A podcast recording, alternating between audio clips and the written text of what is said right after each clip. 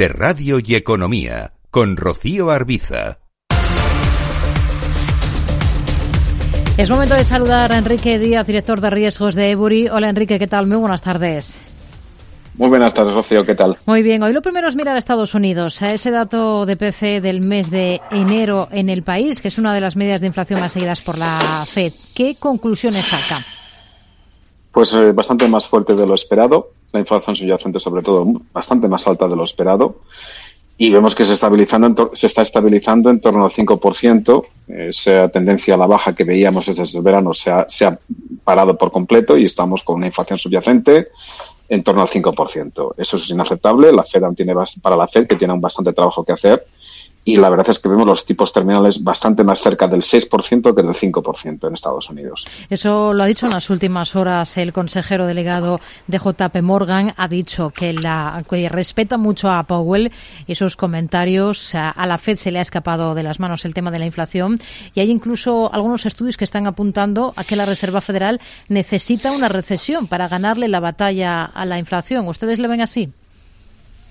Pues no, no vemos tan claro que sea necesaria una, una recesión, pero desde luego eh, pues no, es, no tiene nada de extraño hablar de tipos por encima del 6%. Hablamos de una inflación subyacente al 5%, una inflación, unos tipos al 6% serían simplemente pues un, un, punto por encima de inflación y hablamos de una política monetaria que necesita no solo estabilizar la inflación, sino bajarla al 2, con lo cual pues está simplemente un punto por encima de, de la inflación subyacente no es nada excesivo. Hmm.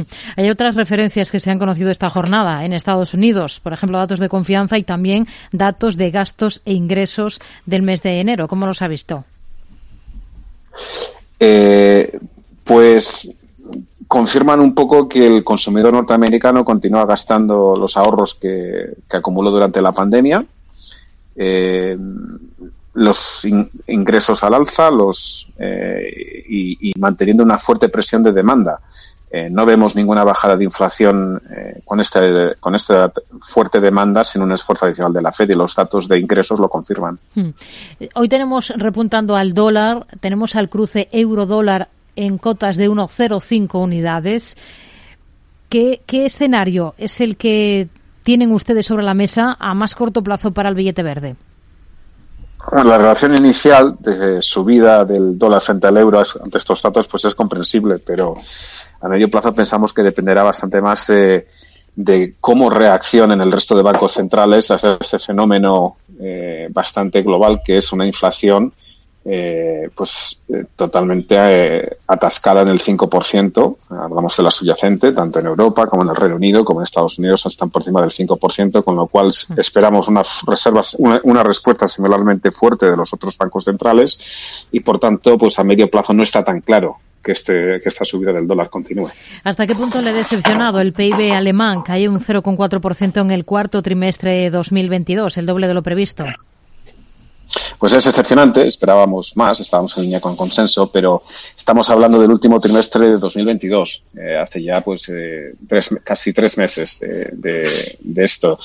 En cambio, en 2023 pensamos que la economía alemana ha, empezado con bastante fuerza. Hemos visto una recuperación de la confianza empresarial en los CW y los índices PMI, que son los indicadores adelantados más, más, más fiables de la economía y creemos que podemos ver un fuerte rebote de la economía alemana en el primer trimestre y que evitará sin duda la recesión. Hoy hemos escuchado al presidente del Bundesbank, Joachim Nagel, señalar que es posible que el Banco Central Europeo todavía necesite subir los tipos de interés significativamente más allá de marzo porque la inflación subyacente sigue siendo demasiado alta. Significativamente, ¿cuánto puede ser? Pues eh, bastante más. Es que realmente vemos que el establishment económico y financiero europeo está muy acostumbrado a, lo que vimos en la década anterior de, de tipos a cero.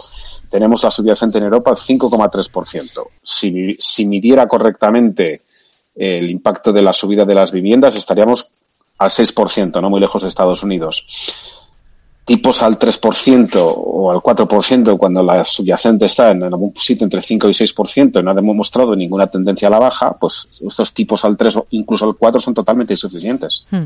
Miramos a Japón, hemos visto la inflación más alta en el país en 41 años, la subyacente en enero en el 4,2% interanual. Tarde o temprano tendrá que virar su política el BOG.